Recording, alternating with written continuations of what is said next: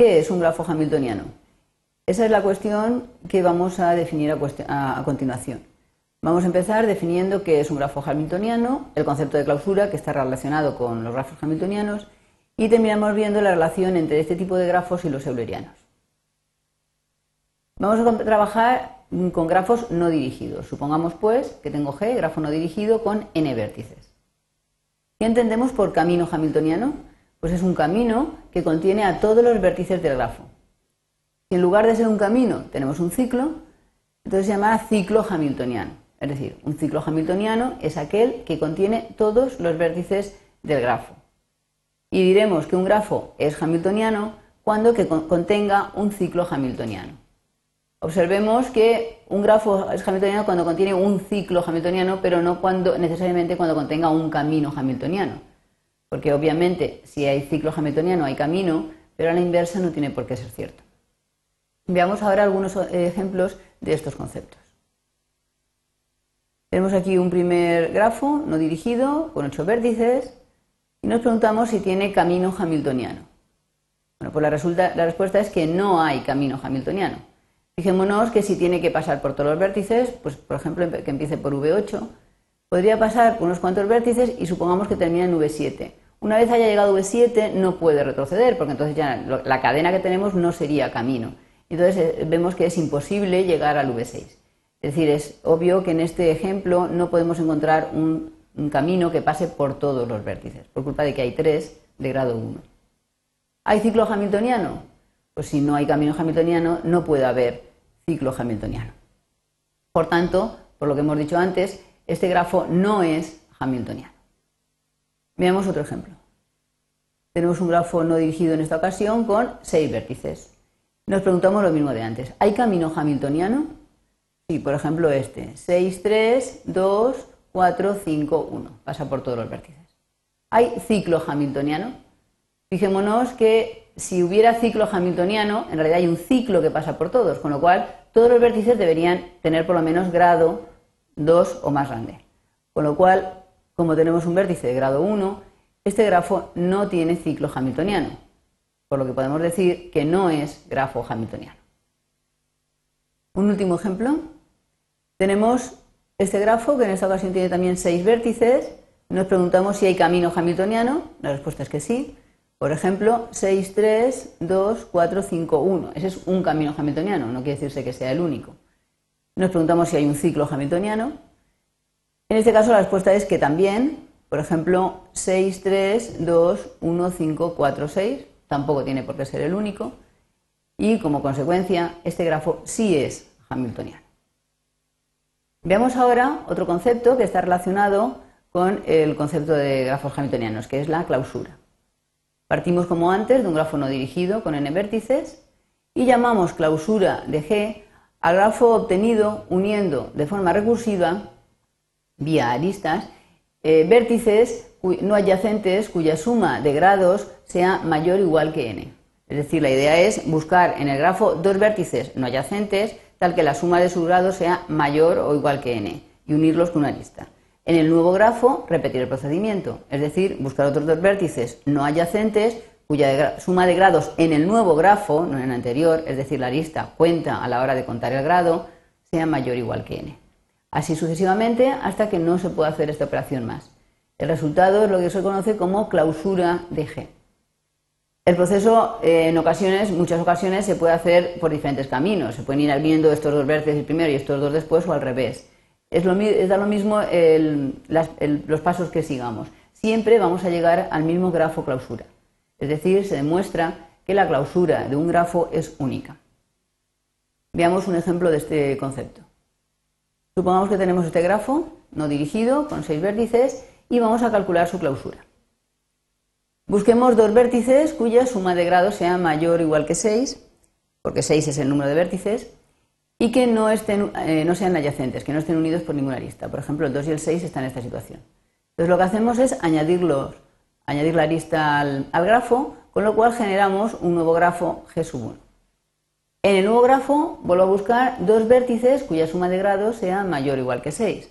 Por ejemplo, el 6 y el 5.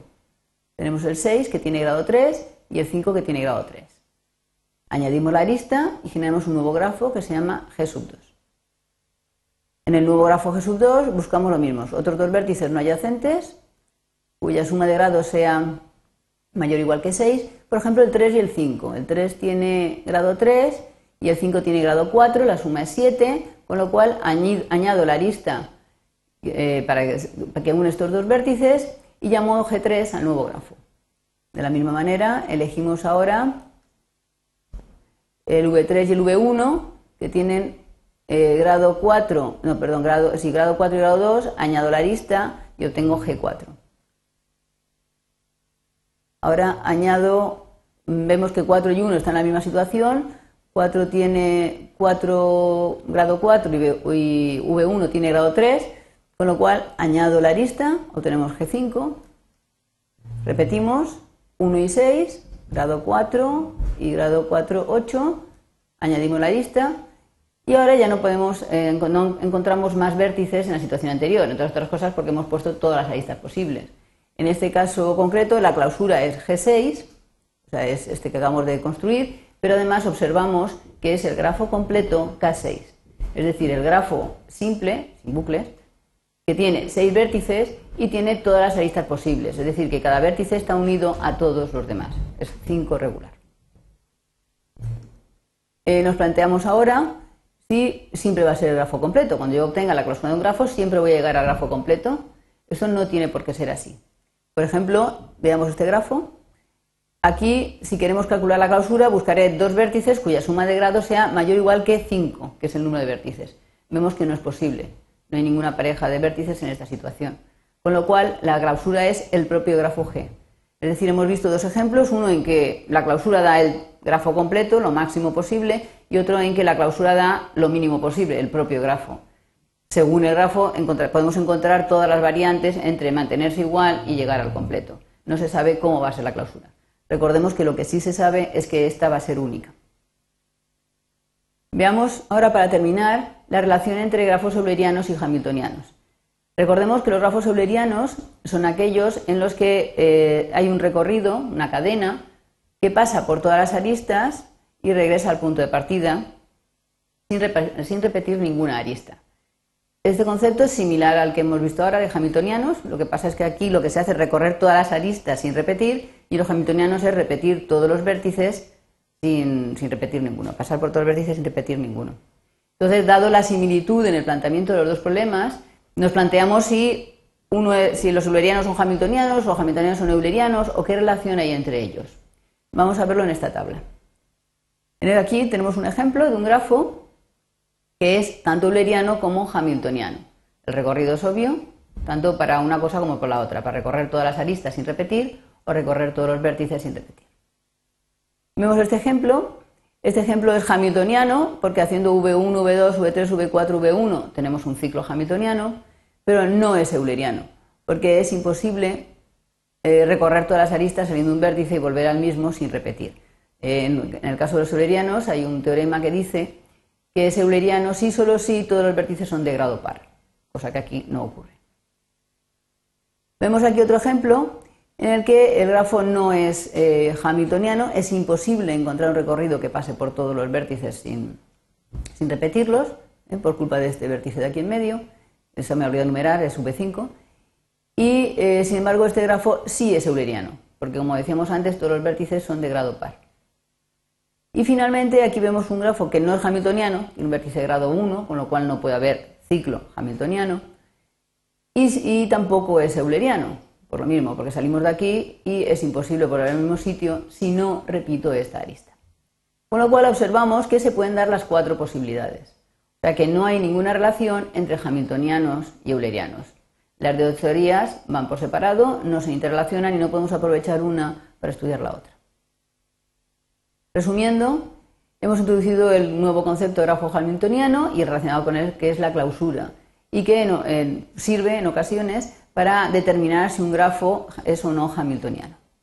Y hemos visto al final que pese a similitudes existentes entre el planteamiento de los problemas de grafos hamiltonianos y los de solerianos, no existe relación entre ambos, lo cual es eh, un problema, es, una pena, porque los eulerianos están perfectamente estudiados y son, tienen una resolución fácil, mientras que los hamiltonianos son mucho más complicados.